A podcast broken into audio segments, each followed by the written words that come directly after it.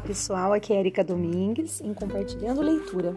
Estamos lendo o livro de Augusto Cury, Treinando a Emoção para Ser Feliz. Mais uma vez eu acabei ficando alguns dias sem gravar, peço desculpas novamente. Prometo que vou tentar gravar pelo menos um áudio por dia. Bom, nós estamos no início do capítulo 4 e hoje nós vamos iniciar o subtítulo é, O Grande Encontro. Então vamos lá. Na caminhada até o óvulo, os últimos momentos foram dramáticos. Estávamos sem energia, nossas forças se esgotavam, não iríamos conseguir. Viveríamos mais alguns minutos e morreríamos como milhões de outros soldados na grande guerra da vida. No último instante, quando nos arrastávamos ofegantes, de repente vimos a mais bela imagem: o óvulo brilhando à nossa frente é a minha outra parte. Não podíamos estar enganados. Não tínhamos uma mente, não conhecíamos o mundo das ideias nem o universo das emoções. Se tivéssemos, talvez tivéssemos uma conversa com a outra célula que nos completaria. Fui pisoteado, pressionado e esmagado. Passei por valores tenebrosos, escalei montes altíssimos e nadei oceanos para chegar aqui. Arrisquei minha vida para encontrar você. Consumi todas as minhas energias só para dizer-lhe uma coisa: não posso viver sem você. Creia, você viveu o maior romance da história. Por isso, nunca se diminua, nunca considere a sua vida sem valor, nunca pense que você não lutou por você mesmo. Se hoje, por algum motivo, você estiver com sua autoestima baixa, você está sendo incoerente com sua história. Você lutou por sua própria vida até as últimas consequências. O mundo todo pode ir contra você, mas não se meça pelo que os outros pensam. Nem, é, nem muito menos se avalie pelo número dos seus problemas, erros, fracassos, lágrimas ou perdas. A vida é infinitamente bela e incompreensível. Só ela pode ser o parâmetro para oferir o seu valor.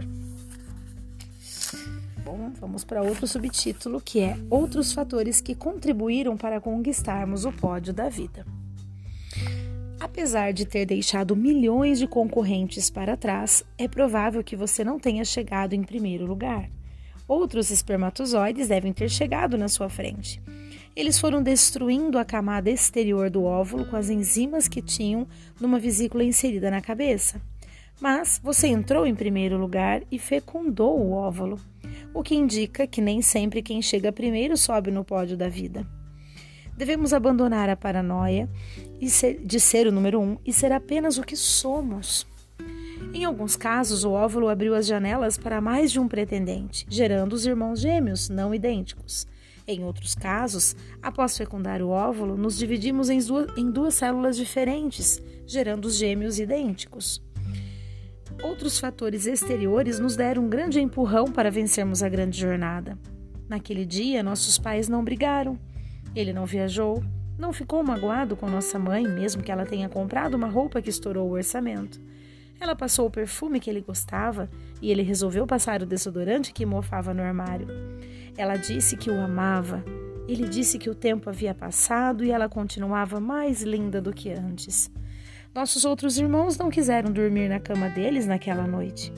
Enfim, você recebeu ajuda de todos os lados. Os fatos e eventos do mundo, sob os olhos do Criador, contribuíram para que você conquistasse o pódio da vida. Ao pousar na Lua, Neil Armstrong disse a célebre frase de que um pequeno passo humano se tornaria um grande passo para a humanidade. Se tivéssemos condições de dizer algo, talvez proclamássemos as seguintes frases para a posteridade: Deus me deu o direito de participar da grande corrida da vida. Agarrei todas as oportunidades e venci. Jamais desistirei da vida. De agora em diante, a humanidade nunca mais será a mesma. Uau! Eu vou lendo esse livro, gente, eu vou ficando assim é, surpreendente, né? O como o autor consegue realmente colocar uh, colocar de uma forma, né, o texto que nos envolve tanto, né? Pelo menos comigo acontece isso. Espero que com vocês também. Então, continuando, mais um subtítulo. O jogo da vida, formado de maneira espetacular. Quando fecundamos o óvulo, começamos rapidamente a crescer. Éramos apenas uma célula, mas em poucas horas já éramos centenas. Em poucos dias éramos milhões. Pouco a pouco fomos entre... entretecidos no ventre de nossas mães e, de modo assombrosamente maravilhoso, fomos formados. Milhões de células foram se diferenciando e formando o aparelho cardiovascular, respiratório, renal, sistema nervoso e tantos outros. Como, a partir de uma única célula, foram formadas milhões de outras totalmente diferentes? Todas as teorias são pobres para explicar esse milagre. Com apenas três meses, já tínhamos um corpo muito pequeno e razoavelmente formado, do tamanho de uma moeda. Fomos envolvidos numa bolsa de água chamada de líquido amniótico. Era uma deliciosa piscina. Entramos na vida para valer. Para mostrar nossa garra, chutamos nossas mães de todos os lados. Chutávamos aqui e acolá. Virávamos incríveis cambalhotas. Perturbávamos nossas mães e elas achavam uma delícia. Éramos uns chatos, mas elas nos achavam os bebês mais bem comportados. Nos amaram sem nos conhecer. Parece que conhecemos essa história. Vivíamos num mundo belo, mas solitário e pequeno demais para as nossas pretensões. Vivíamos protegidos, mas queríamos sair, correr todos os riscos para viver fora do universo do útero. O tempo não passava. Quando vão nos dar passagem? Teimosos, ficamos de prontidão.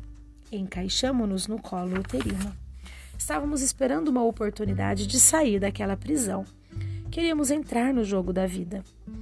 Hoje, trememos diante das curvas da vida. Naquela época, ninguém nos segurava na barriga de nossas mães. Hoje, procuramos lugares calmos e sem problemas. Naquela época, não aguentávamos tanta calmaria. De repente, incrível, saímos. Mal nascemos e o mundo começou a desabar sobre nós. A luz agrediu nossos olhos sensíveis. As mãos do médico nos amassaram e nos apertaram como se fôssemos inquebráveis. E eles ainda achavam que entendiam de bebês. Nossos narizes e bocas estavam cheios de secreção e, para removê-la, colocaram uma cobra de borracha que aspirava nossas bochechas. Que coisa horrível! Só nos restava abrir a boca e berrar. Todos diziam: Que choro lindo! Mal sabiam que estávamos gritando Devolvam-me para onde eu estava.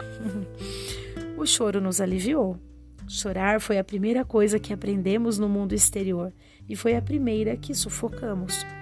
Desaprendemos uma das mais belas e importantes linguagens humanas, a das lágrimas. Tornamos-nos adultos inteligentes e reprimidos. Aprendemos a representar e a esconder nossos sentimentos atrás dos nossos diplomas e de nossa eloquência. Nos primeiros dias choramos muito, pois nossos problemas aumentaram. Os alimentos começaram a fermentar no intestino e fomos atropelados pelas cólicas. A sede, antes imperceptível, passou a nos incomodar. A cama macia era uma grossa lixa comparada à confortável bolsa de líquido em que estávamos. Tudo nos assustava. Não sabíamos uma palavra e todos queriam falar conosco. Quando aprendemos a falar, quase todos se calaram. Que mundo estranho! Apertavam nossas bochechas, nos melavam com beijos, éramos as pessoas mais importantes do mundo. Com o passar do tempo, os apertões sumiram, os beijos desapareceram e, à medida que caímos na vida, deixamos de ser singulares. Nossa memória parecia uma esponja, absorvia tudo. Milhares de imagens e sons registravam-se diariamente. Toda cena de medo, carinho, rejeição, correção e apoio vivida no palco das emoções e do intelecto tecia a colcha de retalhos de nossa memória consciente e inconsciente. O tempo se tornou o artesão de nossa história. Sua história, escrita pela vida, contém milhares de capítulos com bilhões de informações ricamente entretecidas. Sua memória é mais complexa do que uma biblioteca com milhões de livros. Milhares de cientistas não desvendariam toda a sua complexidade, ainda que a estudassem a vida toda. Ao mesmo tempo que registrávamos informações na memória, três fenômenos inconscientes: o fenômeno do alto fluxo, do gatilho e da âncora da memória começavam a lê-las e a construir o mundo dos pensamentos. Depois de milhões de cadeias de pensamentos produzidas inconscientemente por esses fenômenos, surgiu sorrateiramente a consciência. Descobrimos paulatinamente que temos um eu, que somos um ser exclusivo no teatro da vida, que temos desejos e podemos expressá-los e ser compreendidos. Surgiu então a comunicação consciente e a construção das relações sociais. A inteligência foi, assim, confeccionada de maneira multifocal e complexa. Nós nos tornamos seres que pensam e têm consciência de que pensam e podem mudar a sua história. Privilégio indizível de nossa espécie. Somos uma espécie inteligente num universo desconhecido. Parece tão simples viver, contudo a vida é tão misteriosa. Qualquer emoção que você experimenta é mais complexa do que os buracos negros do universo que destroem planetas inteiros. O funcionamento da mente de um cientista de Harvard é tão complexo quanto o de um mendigo que perambula pelas ruas. Os de sangue azul né, entre aspas, nunca tiveram um colorido diferente na construção dos pensamentos em relação a qualquer ser humano, mesmo se comparados aos miseráveis sem privilégio social. Nós nos diferenciamos porque temos uma história distinta, uma cultura diferente, mas o funcionamento da mente é exatamente o mesmo. Por isso, toda discriminação é insensata e estúpida.